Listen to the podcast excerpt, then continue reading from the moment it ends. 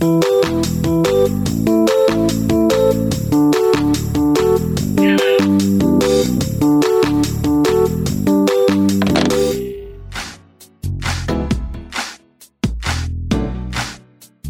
大家好，欢迎收听没话可说，我是主播哈鲁。呃，最近呢，因为没有什么新鲜的话题，然后也不太想说话，真的就是应了我们播客的名字，没话可说。但是必须要录，因为我们前几期的数据还算可以，然后我们也打算趁热打铁。保持一下更新频率嘛，因为前几阶段我们在开选题会的时候有说要不要录一下孔乙己的相关的一些内容，但当时没有找到合适的嘉宾，所以就暂时搁置了下来。但是好巧不巧，天助我也，前几天我在深夜刷朋友圈的时候，然后有看到我一位好友在朋友圈里有分享相关的内容啊，我就赶紧把他抓过来，不是把他请过来，先让他和大家打个招呼吧。嗯，大家好，大家可以叫我善茶。然后我介绍一下自己吧，我算是一个二本毕业，然后本科学的是会计。毕业的时候，当时正好看着互联网风口比较盛，然后就卷到了互联网行业，然后去了抖音的互娱社区，干了一年之后太累了，然后心脏和字节只能有一个跳动，我选择了让心脏接着跳下去，然后就来到了快手。快手的话，这份工作还是蛮蛮清闲的吧，就是。做的是热点 push，然后那时候就是看了很多书，在快手，就是那个生活节奏还不错。但是我们因为是热点，所以说需要三班倒。我当时就在想，我能不能有一个正常的作息，能不能有一个人间的作息，然后不想就是说十一点下班，然后熬夜熬到两三点。然后后来就把这个工作也辞了，辞了之后去了上一份工作，上一份工作是做的是快消品的策划，然后当时只是。干了一个月，然后在前天把工作给辞掉了，大概是这个样子。然后现在打算的话是，我不想上班了。然后辞职理由也是我不想再上班了。然后自己现在想搞一个抖音号什么的，然后或者小红书之类的，自己现在看起来流量也还不错。然后前几天正好发了一个视频嘛。然后就是大概就是讲的是，就是说分享了一下我辞职之后的心得体会，然后再说到了孔乙己的长衫这个问题，然后点赞和播放大概都是有一千左右嘛，然后发现就是很多人也都在讨论，今天也可以跟嗯主播去讨论一下咱们这个话题。好，呃，说一下我和善茶的结缘的过程吧，我觉得还挺奇妙的。我总结下来就是，只是因为在人群中多看了你一眼。当时我是刚到北京，然后和我朋友约着去那个奥森的向日葵去拍奥森向日葵，然后我就闲逛嘛，然后就拍拍向日葵什么的，我就觉得拍向日葵有点太无聊了，我就在人群中发现了一个很好看的小姐姐，然后就给她拍了一张照片，然后之后呢，我们俩就加了个微信，方便传照片嘛，然后后来我们俩就出去吃了顿饭，吃了顿火锅，然后喝了点酒。好像还是夏天的时候，因为我最近把那个我们俩当时拍的那卷胶卷洗出来了嘛，我还发给你那张照片，还是大家还是穿着短袖的一个状态，反正就是也是很奇妙，因为当时我也是刚来北京，然后算是在北京认识的第一个，就是非以前认识的朋友，嗯嗯，反正就是碎碎念就到此结束，嘉宾介绍也到此结束，我们就立马进入正题，今天呢主要是想和大家来聊一聊。呃，孔乙己文学这件事情，因为在上月，也就是三月中旬的时候，然后孔乙己文学突然出现在热搜上，传播最广的一句话，大家可能都听过啊，就是学历不但是敲门砖，也是我下不来的高台，更是孔乙己脱不下的长衫。尤其是现在的就业环境不是特别好，大家就业压力都是特别大，所以就这个话题也是引起了不小的讨论，嗯。孔乙己其实这个人物我们都非常熟悉，九年义务教育就是有也有学到过鲁迅先生的这篇文章嘛。因为我录之前又去读了一下这个原文，现在的读完之后的感受和以前当时上学的时候感受也有点不太一样，不知道善茶有没有相似的感受呢？孔乙己嘛，当时可能觉得跟我没什么关系，就是这篇，但是印象比较深。就是也是能记住的。我现在主要是觉得，嗯，孔乙己长衫这个文章就是简单跟大家就是回顾一下嘛，就是最开始说的是，就是这个馆子里面喝酒，然后分两拨人，一个是穿短衫的，短衫的就是站着嘛，就像我们的那种酒吧的散台就只能站着，然后站着喝酒的话，就是一般是都是短衫的，就做粗工的，然后像那边做长衫的呢，穿长衫的都是坐着喝酒，然后里面有雅间有套房之类的，就是会服务的伺候的更加到位一点。短衫和长衫其实，在鲁迅笔下不就代表的是一个就是工农阶层，就是在打工的，然后还有一个就是比较有社会地位的一些人，然后他其实分的是两两拨人，可能是短衫的这些人，但是孔乙己是唯一一个他又穿着长衫，然后他又站在那儿喝酒，站在跟短衫的那些人混在一起，然后大家就是嘲笑他，说他偷书，这句话也是非常有印象的，就是。我之前更有印象的是读书人的事儿，那能叫偷吗？他就是说他偷东西。后来呢，最后的时候就是孔乙己还教小朋友茴香豆，就是说茴香豆然后分小朋友，然后教小朋友回字怎么写。他对知识是有一个充分爱好的，就是他他是很尊重知识的，但是说他却没有社会地位，被大家就是疯狂的嘲讽。但现在就是在想孔乙己的长衫，在我这儿啊。就是这长衫始终就不是我想穿上的。我从小你说那个学海无涯苦作舟，或者说那个就是吃得苦中苦方为人上人的时候，咱就没想穿这长衫。这长衫呢，就是九年义务教育，毕竟就是每个人都要学。家长还说，如果我想来学习不好，就要去捡垃圾，硬逼着穿的这个长衫儿，就是 我从来都没想穿，我现在也没想穿这个长衫儿，并且这个长衫儿呢，就当时就是在我心里面穿长衫就接受教育，或者说，呃，有更好的。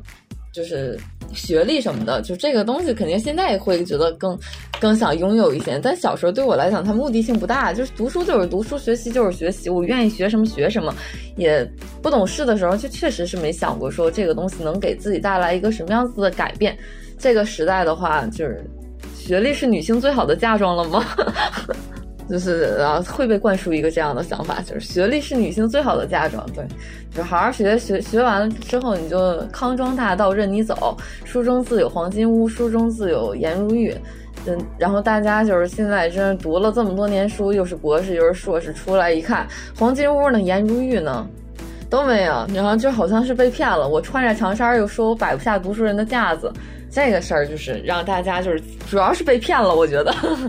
嗯嗯嗯，确实有一种被诈骗的感觉。我其实重读完这篇文章和你的感受其实也有有些相似。当时上学的时候读这些东西，因为那时候啥也不懂，什么也没有经历过，只知道读书，然后读的获得的一些东西就是需要应付考试的一些东西，比如对什么孔乙己这个人物的分析啊，鲁迅原名周树人。就是这种，其实也没有特别多的感悟，感觉大多数是站在他者的角度吧，就第三人的角度去看。但是我感觉现在重读，因为你也有脱离了这个象牙塔之后，到了社会上，然后也经历了一些事情之后再去重读，确实我也有类似于网上说的网友的那种感受，感觉有点和孔乙己有相似的地方了，就是。我感觉每个人可能都有一些自己固有的坚持吧，固执的守护着自己的一些自尊心，而且大家可能都有一些小毛病，比如想偷点懒啊，偶尔想摆烂一下，感觉都无可厚非啊。就是我们又不是完美的。但长衫这个问题，就是可能说，就是在鲁迅笔下，长衫这个东西还得分着解读啊。就是我觉得长衫。就是属于说赋予在你身上的社会附加在你身上的这个学历，然后附加在你身上的就是这这种各种证，然后是让你觉得就是说出来很倍儿有面子的这些事情。但在我心里面，就是长衫这个东西肯定不是说你读了多少书，就是我读这个东西不会换来一分钱，但是我愿意读它。这个东西对我来讲，它就不是长衫。就我读的这个东西，如果我说去能用这个东西去换一些什么东西，它就是长衫。就是我把自己硬熬到了这个地位上，我把自己硬熬到了读书人的身份上，然后我去能换一下东西，然后就是这个东西就是长衫，然后我穿着这个长衫，我就没有办法去去做一些苦大力或者怎么样的，就是让我觉得我跟我这个阶级的人不相符合。但如果要是说一个人他就是卖水果的，或者说就是卖菜的，他就是喜欢画画，那他学的这些知识或者读的这些书还能叫长衫吗？他不会说我脱不下长衫的，哪怕他真的学得很专精，但他也不会说这个长衫是我脱不脱的问题，他不会把这个东西看成长衫。所以说，长衫在你的理解中是被迫被穿上的，不是被迫穿上的。很多人他就是想用通过学习。去获得一些社会资源或者说经济地位，这不是因为被迫穿上的，而是说，嗯，是一种功利性的，对，它是一个阶级赋予你的，就是功利性和非功利性不是的，是一个阶级赋予你的东西，就是你身边全是读书人，然后你就摆不下读书人的架子，你身边都是读书人，你就很难去说，嗯，我去扫地了，我去刷盘子了。就是这个，你身边的这个读书人，他们都是做着这样的工作，然后你就很难去跳脱出这个圈子，然后再去干其他的事情嘛，是一个隐形的枷锁，不是说那种就是被迫和不被迫的问题，它就是个枷锁。虽然现在说什么三百六十行，行行出状元，但是不可否认，他职业就是有高低贵贱的，然后只要是有这种。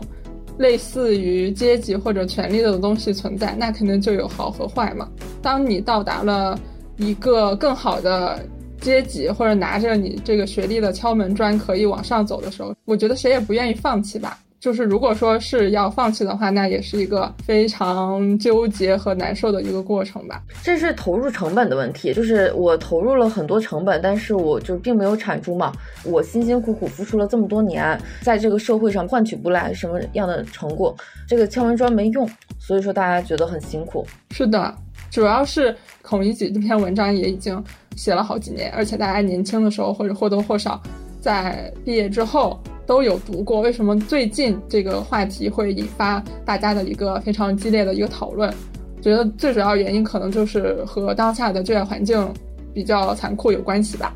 对，主要是就业环境太残酷了，大家都得在人海之中杀杀出一条血路。还有就最近还讨论的比较多的就是卷内卷，然后现在年轻人不想再忍受苦难了。自疫情以来，其实。很多呃内卷啊，什么躺平啊，就类似于各种各样的词汇都会出来。其实和大环境有关系嘛。还有，我觉得这个事情就引发大家讨论。后续不是有一个嗯官媒出来对这件事情进行了一个评价嘛？然后他说的那些话语让大家就觉得很反感，就觉得你有点高高在上，不体谅民情，然后还非要说年轻人脱不下长衫。嗯，然后就类似于一种说教，非常那个文章，文章写尽天下事，不肯抬手见苍生。是的，就一种非常爹味儿的教育的方式，然后就把这个事情搬上了台面上来。嗯，我觉得也有这一方面的原因吧，就是嗯，环境经济环境还没有特别不好的时候，我们都会被告知，就是说。啊，你要好好学习啊！好好学习之后，你就能，你只要好好学习，你就能考上好大学。你只要考上好大好大学，你就能找到好工作。放在以前，它不能说全对吧？但其实也差不多，大差不差，确实是这种发展的路径。但是放在现在，它可能就是完全是一个泡沫啊！就觉得它是那什么，就是说怎么样的感受呢？就是我们。就是他给大家传输了一种特别单一的价值观，这种价值观是来自于像有时候我因为我有个弟弟嘛，然后我就是有好几个弟弟，然后并且有时候听舅妈什么的去教育他们，也会教育他，就是说你现在好好学习，学习不好的话，你就将来就是或过得特别辛苦，那你就去捡垃圾，或者说你要是不好好学习的话，你就怎么怎么样，就是。我说你看看谁谁谁家孩子，然后就是说他有那么大的成就，就是因为人家好好学习了，然后他苦读十年书，然后就是整个之后的人生就是全都坦坦荡荡的，全是坦途，一点磕都没有。其实，就首先是两个事儿嘛。第一个事儿是不是所有的孩子都是读书好的？读书这个东西就是有排名的，那有永远都有排第一的，除了那个第一的。其实真的，除了前五往后，其实就差差不多一样。真的，除了特别优秀的，就是去通过学习特别优秀的那一部分人，剩下的一部分人可能别说你打班级前十了，你五名开外都不一定说那个，因为机会就那么点儿，五名开外都够呛。所以说，就是你并没有，你给孩子传输的那个价值观就是你一定要好好学习，学习好你就可你就好，学习不好你就完了。那当家长有没有想过，如果你家孩子是学习不好的那一类人，到时候他不去再觉得说这个世界上还有很多路去供我选择，就是他想的就是完了就没有别的选了。这个是我觉得比较可怕的，就是。我觉得就是你家孩子学习好或者学习不好的话，就是学习不好，你有学习不好的路，你可以去玩音乐、学艺术，或者说你可以说啊，就是喜欢一些书，喜欢历史，或者说喜欢就是做生意，喜欢看财报，那都行。你就是或者你身体好，你就是喜欢跑步、喜欢健身，哪怕不是为了赚钱，就是你如果身边有一个可以傍身的或者可以投入的东西，你都会过得很快乐。不是的，我们就告诉他，学习不好你就完了。太可怕了，然后再一个是另一方面，就是说那学习好的那一部分人，出类拔萃的那一部分人，出人头地那一部分人，他绝对绝对就是学习好肯定是敲门砖，或者说肯定是百分之多少就是能占，但是他真的说能让他过得特别好的，肯定也不只是学习这件事情，包括情商、眼界、心态。这些东西依然是一个，就是他成功的组成部分。但是我们家长会引导孩子看到的，就是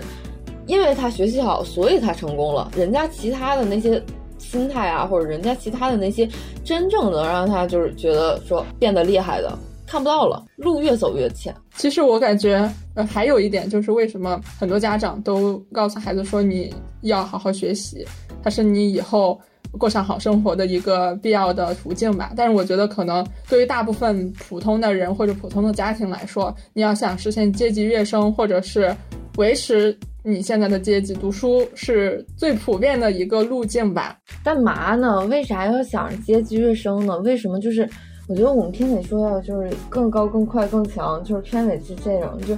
你嘛呀？你干嘛偏得要阶级跃升啊？你是你想升到哪个阶级？升完了干啥呀？就是脚踩着其他人吗？不是吧？我觉得我们过得好，就主要就是为了过得好，过得好就为了让自己开心。咋？我在这个阶级，这个阶，我这个阶级就没有一个开心的人了。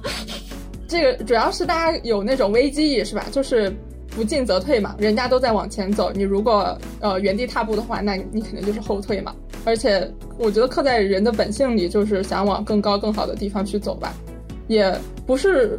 所有人都说要呃安于现状，也有一些人想往往上走啊。而且在这种激烈的，我们刚才也说嘛，就是现在的就业环境非常的。激烈，或者说现在大家都非常的卷，你如果不去卷的话，那嗯，你可能就要被淘汰。就是确实有点社会达尔文主义啊，但是它就现在的现实就是如此的残酷。而且对于普通的家庭或者普通人来说，学习就是刚你刚像你刚才说的那样，就是捷径。所以就是现在就很多人在讲了嘛。现在很多人就讲了嘛，我就发现这条道是个骗局。就我发现我卷了这么多年，现在告诉我白卷了。就是说那个我学的专业在这个社会上没有这个专业能用武之地。就是或者说我读到大三这个专业废了，这专业没了，你就发现这是个骗局了嘛。所以就是我就不卷了。像你说的，就确实人的本性是更就是是向上的，就是人向上会获得快乐。但是他现在发现向上不了，卷不动了，没必要了，他就他就说不卷了嘛。就躺平了，要不然怎么现在躺平这个事儿？对，很正常。就是之前不是大家都还是那种什么世上无难事，只要肯攀登的论调，现在就变成了世上无难事，只要肯放弃。大家就是识破骗局之后，就会出现一些摆烂的现象嘛。但其实我觉得啊，就是差一句，我觉得说摆烂的人，他不见得真摆烂，只是说可能就是抒发一下自己当时苦闷的心情，然后宣泄一下。但是真正能彻底摆烂、彻底躺平的人，我觉得不多。不是说我不想，我也想。我要是不，我要是可以不工作，我也想不工作啊。主要是不工作的话，我如何去生存呢？那就是生存还是毁灭的？我觉得我可能是选择生存吧。所以说现在就大家在想，说那个我不穿长衫穿短衫的嘛。大家现在想的就是，但是其实这个社会现状就很残酷，穿长衫累脑子，穿短衫。累身体，再说穿长衫它也累身体，就还不莫不如还不如选择只累一个的是吗？那你就是这个话题出来之后，你有类似的感受吗？就是和网友抒发的那种呃感觉似的？没有，我穿我这个话题之前，因为他们可能确实是那个九年义务教育教育的很好，然后确实是那个通过学习学的很好。我又没考上研，我又没想考研，然后从小到大学习也是能过得过且过的，然后就是我考多少分，那没有努力的成分，百分之百天赋，就是就是我，所以当时我在想的是。我是比较幸运的那一部分，我承认这一点，就是我是比较幸运的那一部分。就是按照我的努力的话，我应该没有学可以上。所以我想的是，就是我就百分之百，就是就是确实是没有怎么特别努力。我这个人一直都是要拿五十的劲儿来生活，剩下来五十的劲儿攒一下嘛。那剩下的百分之五十，可能生活里面会有一些大风大浪啊，或者怎么样的。就我不喜欢就是一某劲儿生活。我是比较幸运的那一部分人。我没有那么努力的穿上这个长衫，但这个长衫却在我的身上。然后，确实是我就是去的这些工作什么的，对学历肯定还是有要求的。我没有那么努力的穿这个长衫，然后这个长衫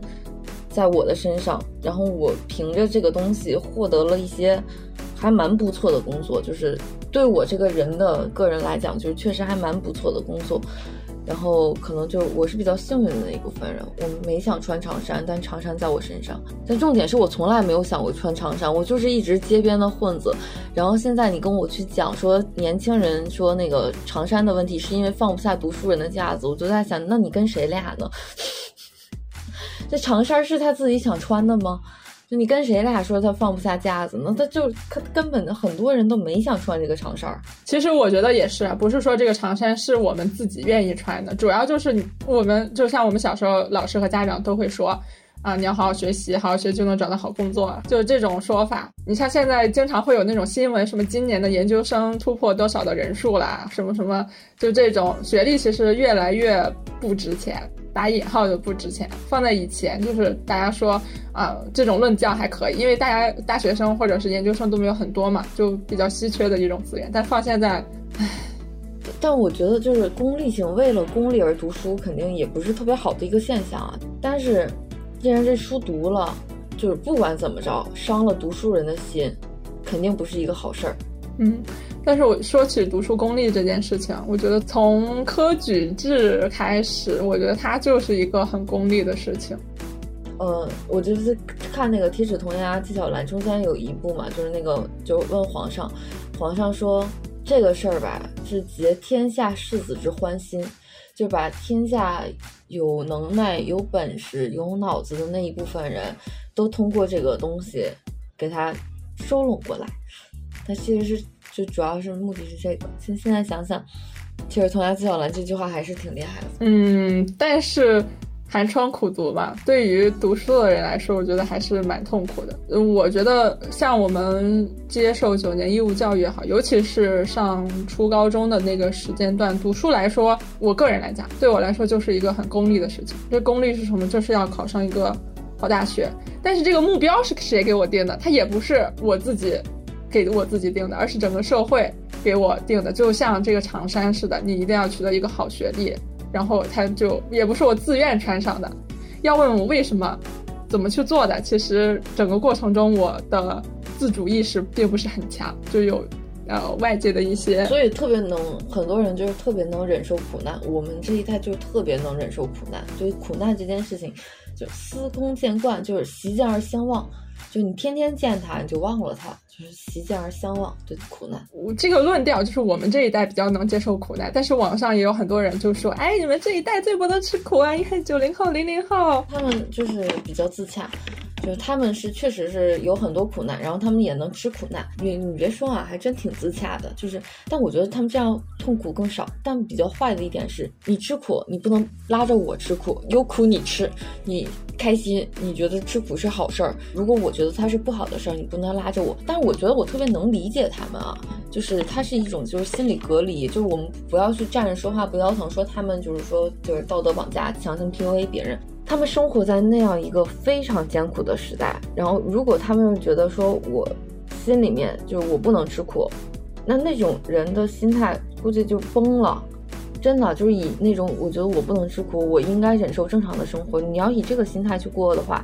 你就崩了。那只有说连同环境自我洗脑，就吃苦这件事情是好事儿。你只有这么想，眼前的苦难你才能吃下去。然后他们就长成了我们的上一代嘛，然后我们的上一代会以他们的这个目光去审视我们这一代。但最不一样的是，对于他们来讲，吃苦是唯一的选择；但对于我们来讲，我们还可以选择其他的。所以这个论调对我们就不合适了。一方面就是时代不一样，另一方面确实是你说的，我觉得我也很认同。就是我们现在选择更多了，我们为什么要去选择一个看起来又苦又累的一个通道呢？我们可以去扩展一些别的，即使它又苦又累，但是它可不可以更开心一点呢？就比如这种。对我一直觉得啊，就是面对一些很难的事儿。就有两条路嘛，对我来讲，就是首先要是说有些事情，我可以迎上去，就是跟他直面对面，就是这事儿躲不了，咱们就打，躲不了就打，能躲得了就躲，就是我是这样的一个人，就是能躲就躲，躲不了咱就打，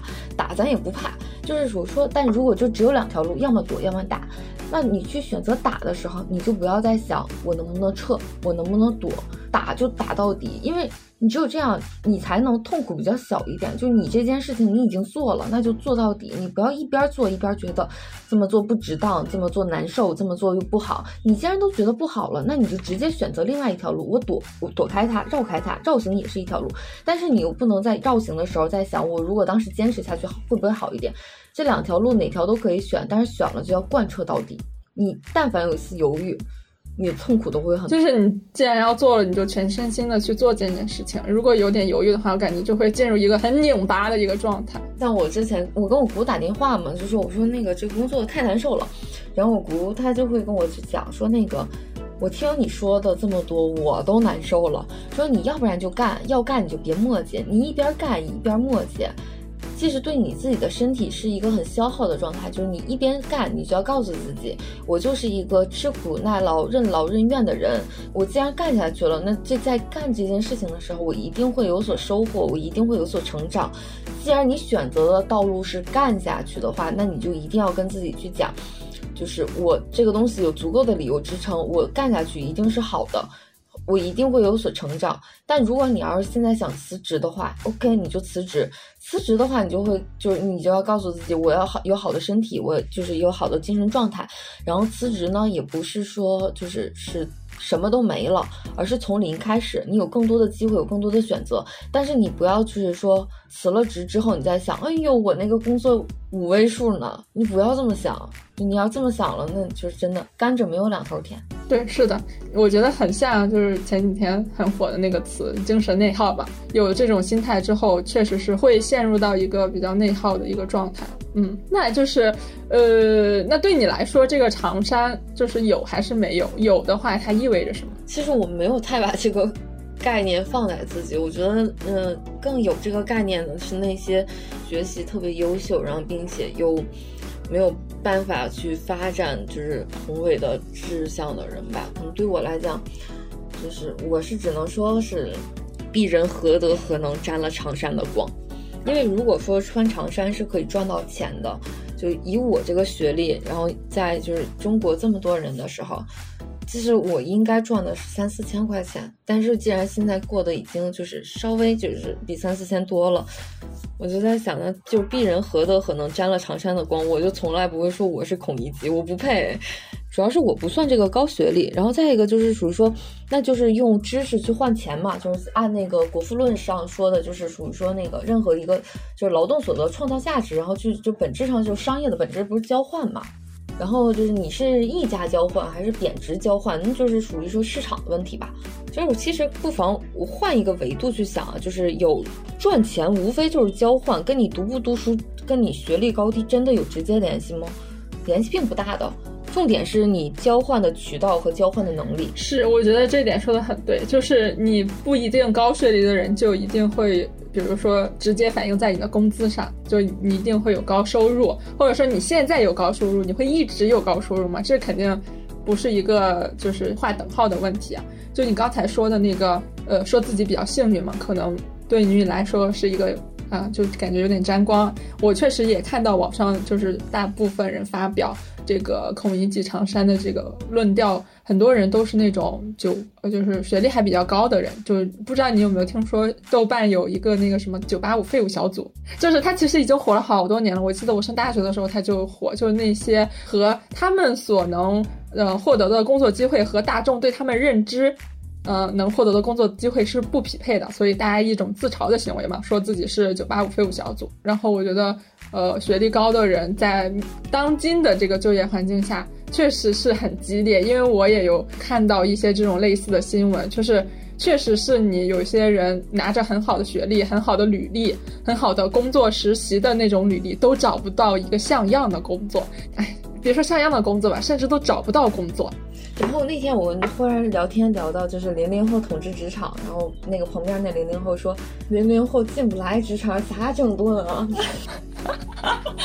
是啊，连工作机会都没有。我觉得我也算比较幸运的那一波，就是呃，我是一九年毕的业嘛，一九年开始找工作，正好是在疫情之前的那一年，就是我但凡晚一年毕业，我就要进入到更为残酷的一个。竞争当中啊，你一九年，我是二零年毕业，但是我经历了一九年的疫情，那相当于你这届比我这届好，其实就是一九年毕业的比我这届好。然后我这届二零二零年这一届毕业生挺有趣的，往前几年看，我们那一届是最差的一届，然后二零二零年，然后就二零二一年、二零。二二年，但跟这两年比，二零二三年就尤其是跟后两年比，我们又是最好的一届，因为我们那时候岗位只是收缩，但到二零二一年的时候，很多公司就黄了。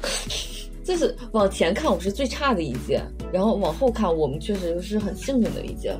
是，确实是我常常感到很失望，就是。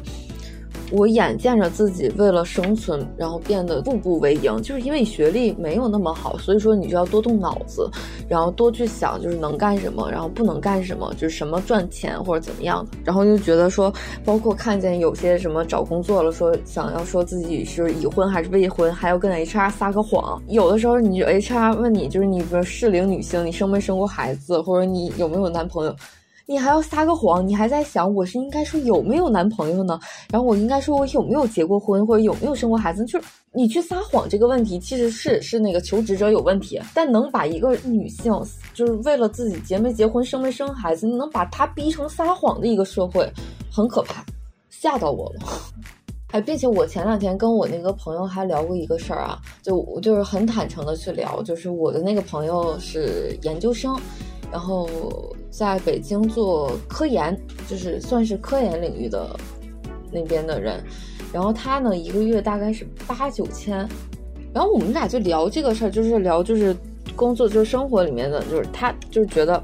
就是学历越高的人，然后并且是说读研或者为了学习更辛苦的那一部分人，或者说取得更好成就的那一部分人，他往往是更容易觉得痛苦的。就比如说，如果你是清华毕业的，清华很有可能是你人生中的最高峰、最辉煌的时刻。然后你每一步走，怎么走怎么失落，怎么走怎么失望。就在这个社会上，就是他不太给你这个条件，说你是怎么怎么样的毕业的，然后我就有一个怎么怎么样的很符合你心中的那个工作，然后去给你，并不是他没有那么多机会了。所以说。你非常容易就是觉得说我是一个非常厉害的人，然后我就要匹配非常厉害的东西。而我其实觉得我更好的一点是，就我知道自己不是一个非常厉害的人，然后只要我能超过，就我很容易超过我自己，因为我之前一直用五成力气生活，我现在只要用六成力气，就我很容易超过我自己。当我从两千八赚到五千，赚到就是三千的时候，我都会觉得开心。因为我知道，就是我的这个学校出来的人也都这样，也都这么着。然后我这个学校也不是多有名的一个学校，就是一个普普通通的大学生。那我怎么过的话，都觉得说，那我是在往上走的，并且我能接受自己是。芸芸众生之间的一个，我不是人中龙凤，从小也没有人说我是人中龙凤。但是我要是考清华的，他就会说我是很厉害的，我是很怎么怎么样的。然后我没有脸跟我爸爸妈妈说，爸爸妈妈，其实我没有那么厉害啊，我只有上学的时候那么厉害，确实是很痛苦。我觉得又回归到那个被骗的问题啊，我觉得这个东西放在以前的就。每个时代不同嘛，可能放在前几个时代，比如我们刚改革开放那会儿，就机会有的是啊。二十世纪初期，机会有的是，那时候确实是你勤劳能致富，但是放在现在，机会如此之少。竞争如此之激烈，勤劳还真的不能被致富，因为我们从小被灌输这样一种概念，等到你要实践了啊，我要大展宏图了，我要靠着我的高学历去找一个能匹配到我高学历的工作之后，你发现，哎，我找不到，大家就会有那种被欺骗的感觉，就深深的这种无力感，就是你会违背，就是很多人的期待。是你们偏得把高帽放在我脑袋顶上，然后说我将来就是人中龙凤。我从来没承认过自己是人中龙凤，我只是擅长学习，我只是擅长语数外。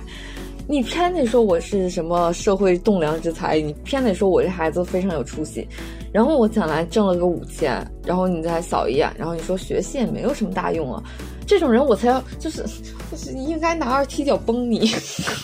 哈哈所以，我就是说，就是这种对于学习好的人来说，他前期受到的一些称赞，或者是呃受到一些期待太多，所以有时候你就觉得自己可以了，但是实际上到工作之后，他没有你当时别人告诉你的那么简单。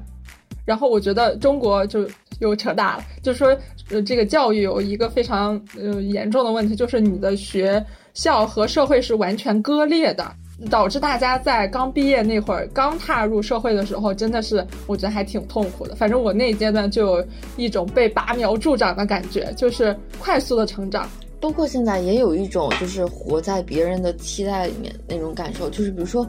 因为我小时候就是一个。确实学习不太擅长啊，然后就是属于说爸爸妈妈一直都会觉得说你是一个，他就会一直在讲你不懂事儿，但他不会说那个我是真没脑子，就是他不会这么讲的，就是他会说我不懂事儿，就是，但是其实我很想告诉爸爸妈妈，就是我是学不好数学，那就是因为我爸他应该也不是那么聪明，就是。你为什么不能承认说你偏得说我不懂事儿？好像是我想学就能学了。那我要是学的，然后我马上就是能考高分儿，然后你们又夸我一个正向的激励，我能不好好学吗？我不可能的。那不就是因为就是我考的差，然后你说不行，然后我从小到大就是父母就在我身上的期待也没有特别高嘛，然后就觉得说，为什么要学会计啊？不就是为了好找一个工作，不要让家里再为你操心了，就会计比较好就业，然后。就是，所以说我在家里面的话语权是没那么高的。但自从我赚到了钱，然后并且可以帮助家里面解决一些问题的时候，这时候你忽然发现，其实他们在说我懂事儿了，说什么以我为骄傲了，然后或者是说，呃，我长大了。但其实这些东西都是评价，我没有变过，我现在依然是干着。百分之五十的力气，然后去生活，我依然是觉得这个工作过于辛苦，我就会把它辞掉，就是跟老板说拜拜。我依然是一个我行我素，就我从来就我就是不肯拿出那么多力气，八九十分力气去生活的一个人。你不用讲我懂事了，我没有变得懂事，是你对我的看法和眼光变了，但我没有说变得更好、更优秀或者怎么样的。我觉得这东西就是，你拿你。认同的那一套体系放在我身上，然后我没变，你的那个体系，我走在了你的体系的不同端，然后你就觉得，哎，我变了，然后我我去讲话，他们并不再把我当成小朋友了，就觉得说，哎，你讲的话什么，到时候你就懂了，他不会再说这种话了。但是我就在想，那我现在就是没有钱了，我就现在没有收入了，我现在再回家，就如果要是管他们伸手要钱，再待几年，我在他们眼里又不懂事了。但是我这么多年的就是成长或者怎么样的，其实大家只看结果，只拿结果说事儿。所以说很多那种就比较学历比较高的人，就是他看不到他身上的那些闪光点，他要你天得拿出一个成果他才认。嗯嗯，我是就是算是那种小镇做题家，就是靠做题还呃上了一个比较不错的学校，然后就是。我现在确实对孔乙己这个话题没有很大的感悟，因为我真的是毕业很多年了，就是没有当时那么深刻的感悟。但是我刚毕业那会儿，如果是刚毕业那会儿出这条热搜，我觉得我可能在微博 怒写一百四十字，然后发一条微博。我当时是也是毕业的时候找工作找的也比较的痛苦吧，因为我当时在毕业之前就已经呃进了一个。较大的公司去实习，但是我实习实习着，觉得这工作也太他妈没意思了，然后我就没有签那个合同，就辞掉了那个实习。但是对于我来说，那时候已经快毕业了，所以就春招秋招什么都已经过去了。没有办法走校招这条路了，我只能去走社招。就是你像我一个刚毕业的又没有工作经历的人去走社招，那肯定是很吃亏的。然后反正我找的也不是很顺心。那个阶段我甚至因为我比较喜欢拍照嘛，我们俩也是因为拍照认识的。然后我当时就在想，嗯，要不要去做那个摄影师？就是那种还投过什么婚纱摄影的那种公司，然后还有那个。呃，之前美食探店不是很火嘛，就是类似于这种的摄影师，当然也有人要啊。但是我那时候就会想，我就会想，我读了这么多年书，我读的那些专业的知识我都难以用得上，而且我确实是，说实话，确实我自己感觉有点可惜了我的学历了。就是说我寒窗苦读十几年，我如果是那阶段看到这个词条的话，我觉得会有深深的感触。但是我现在。没太有了，那有可能是因为我我工作在变动的时候，所以说我会就是感受更明显一点，因为就是现在是在变动这个阶段，然后我会就是更有共鸣一点，就是觉得，并且我有时候真的会在想，为什么大家都这样的辛苦？因为我跟你讲一下，我为什么上一个工作辞职嘛，就我大概是我们九点上班，然后晚上早九晚六嘛，他说的是早九晚六啊，然后但是这个事情只有早九。早九这个事儿是稳稳的，就是你迟到一分钟都算你迟到。但是六点，就是我跟你这么讲，我七点下班，如果要是碰到我的同事，他都会问我，哎，今天这么早走？我一般是早上八点从家出门，晚上十一点回家，十点下班，能打上车。就是我一个月生病了两次，就包括现在，就是跟你讲，我是有点低烧。我上一次是因为甲流，然后这一次是就是身体真的我觉得扛不住，就是早上九点上班，然后晚上十点下班，整个人就是在一个精神的内耗阶段，然后并且整个公司的业务交接对接可能还比较麻烦。就是你真的扛不住这个状态，然后我当时就有时候会在想，为什么要吃这么大的苦？真的很辛苦，就是每一天就觉得哇，周一到周五怎么这么漫长？周六周日根本休息不过来，缓不过来。我这钱不要了，还你，我不上，我不上这个班了。嗯，突然有个问题想问，就是今天发表的一些观点啊，就比如说我不想再吃苦了，然后我只想花五分力去做一件事情，怕不怕说出这些东西的时候被别人骂？我花五分力，我又没让他花五分力。我不想吃苦，我又没说把苦给他吃，为什么骂我？说的好，说的好。我觉得现在大家就有一个这这种问题吧，就是你有时候不敢把自己的一些，就比如说我不想吃苦啦，然后这种，哎，我就想花五分力气，我就想成功，就这种论调去发到网上来。很容易去遭致大家的批评，但是你又不是我，是不是？你怎么了解我现在的处境？你怎么了解我之前为这些东西做过什么？你就过来批评我？因此说说难听了点儿，他他就是还我记得那个评论，很多人都问我说那个啊，你能有现在是因为父母，然后你但凡是要有家庭有孩子什么的，啊，你就必须得吃苦。但其实我觉得这脑子中间有一个漏洞啊，吃苦等于赚钱吗？不等于，脱口而出。对啊。为什么吃苦就等于赚钱呢？就是啊，钱肯定跟我家里面的幸福感有关系啊。但是赚不赚到的钱不等于我孝不孝顺。但是可以 OK，你可以说，那如果说给父母更多的钱，我就孝顺。如果你这个点 OK，我就算接受了。那跟我吃不吃苦有什么关系呢？就是我不吃苦，我不能站着把钱赚了吗？是你就是已经在脑海里面在想，我必须吃苦，必须跪着才能把这个钱给赚了，然后你才能就是一旦你接受这个机会了，一一旦你接受这个设定。了，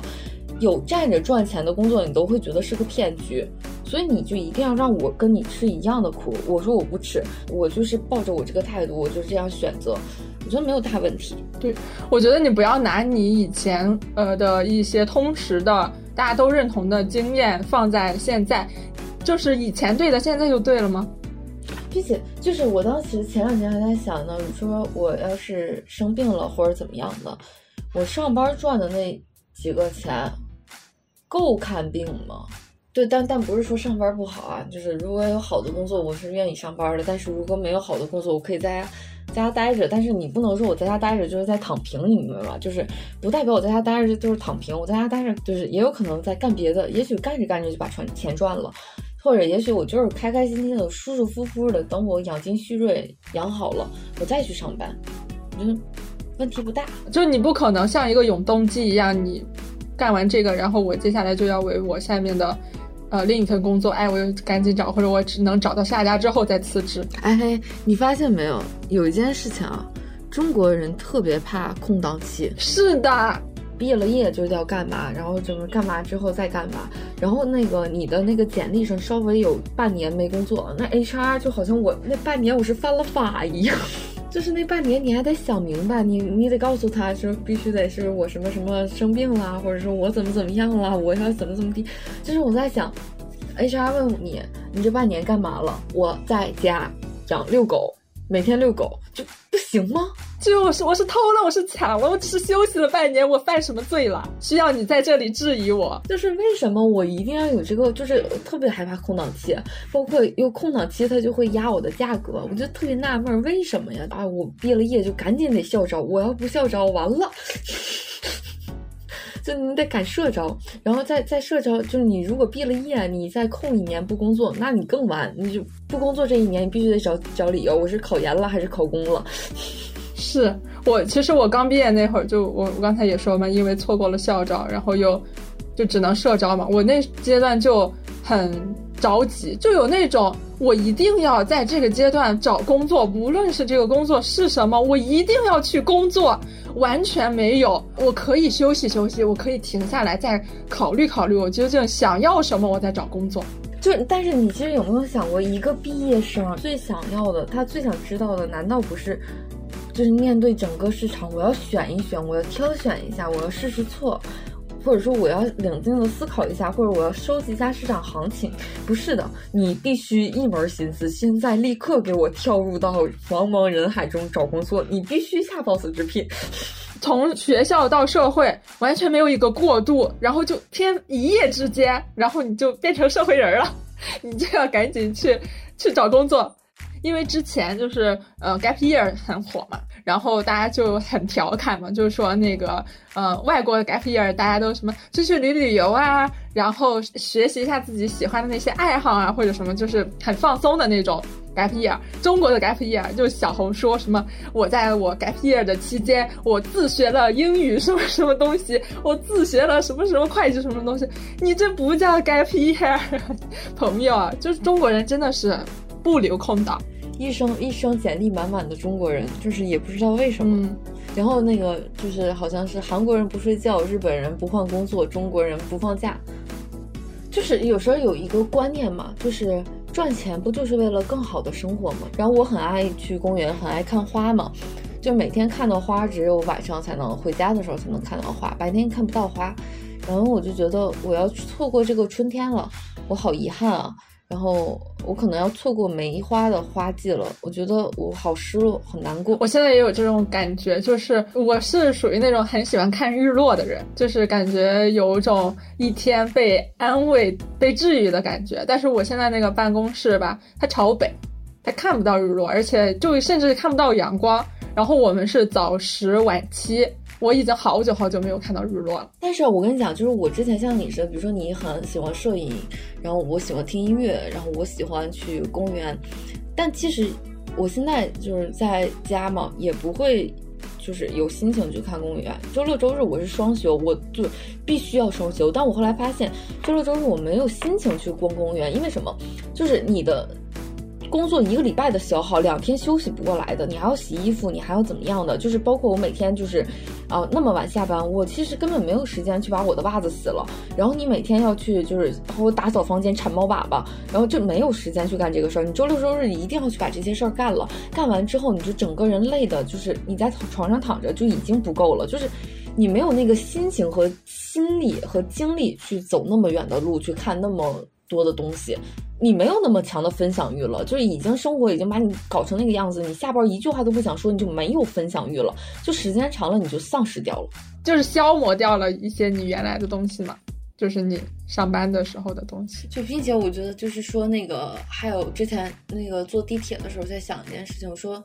少年的热忱不见得是在工作中磨掉的，有可能就是在通勤漫长的通勤里面容易磨掉少年的热忱。我现在因为离呃住的离我们公司很近，骑车大概十几分钟的呃时间，我就觉得很幸福，真的很幸福。缩短通勤时间真的是提高打工人幸福一个非常重要的好的地方吧。哎，你缩短了你的通勤，你的老板就会让，就是在我的老板就会让我就是狂加班儿。咱也不知道他是，反正你离这家近，哎，就加班呗，是吧？哎，反正我已经好几个周没有休，几乎没没有休息吧，就还要担心工作的事情。唉，也很累，但是我累是一方面，但是又不是很累的原因，就是目前我的这份工作还能满足掉我对工作的一些期待吧。就比如我能学到一些新的东西，比如比如我能认识到一些更优秀的人，嗯，我觉得还可以稍微弥补一下因为加班带带来的疲惫，就只能如此安慰自己了，就没有别的方法，要不真活不下去。行，我们反正也今天聊的比较散。但是聊的还是挺开心的。最后给那再给善茶老师打一波广告，我们会把他的 ID 放在 show notes 里，关注我。你看我像善茶吗？抖音关注我。然后今天就差不多，非常开心，拜拜，拜拜。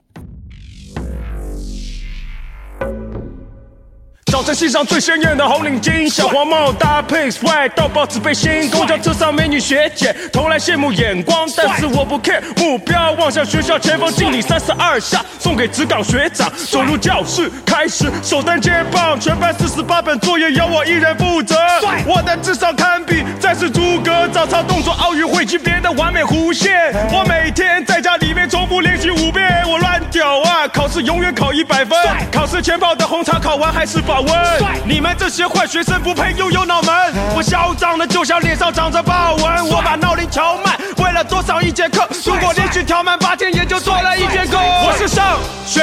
威龙上学威龙。除了上学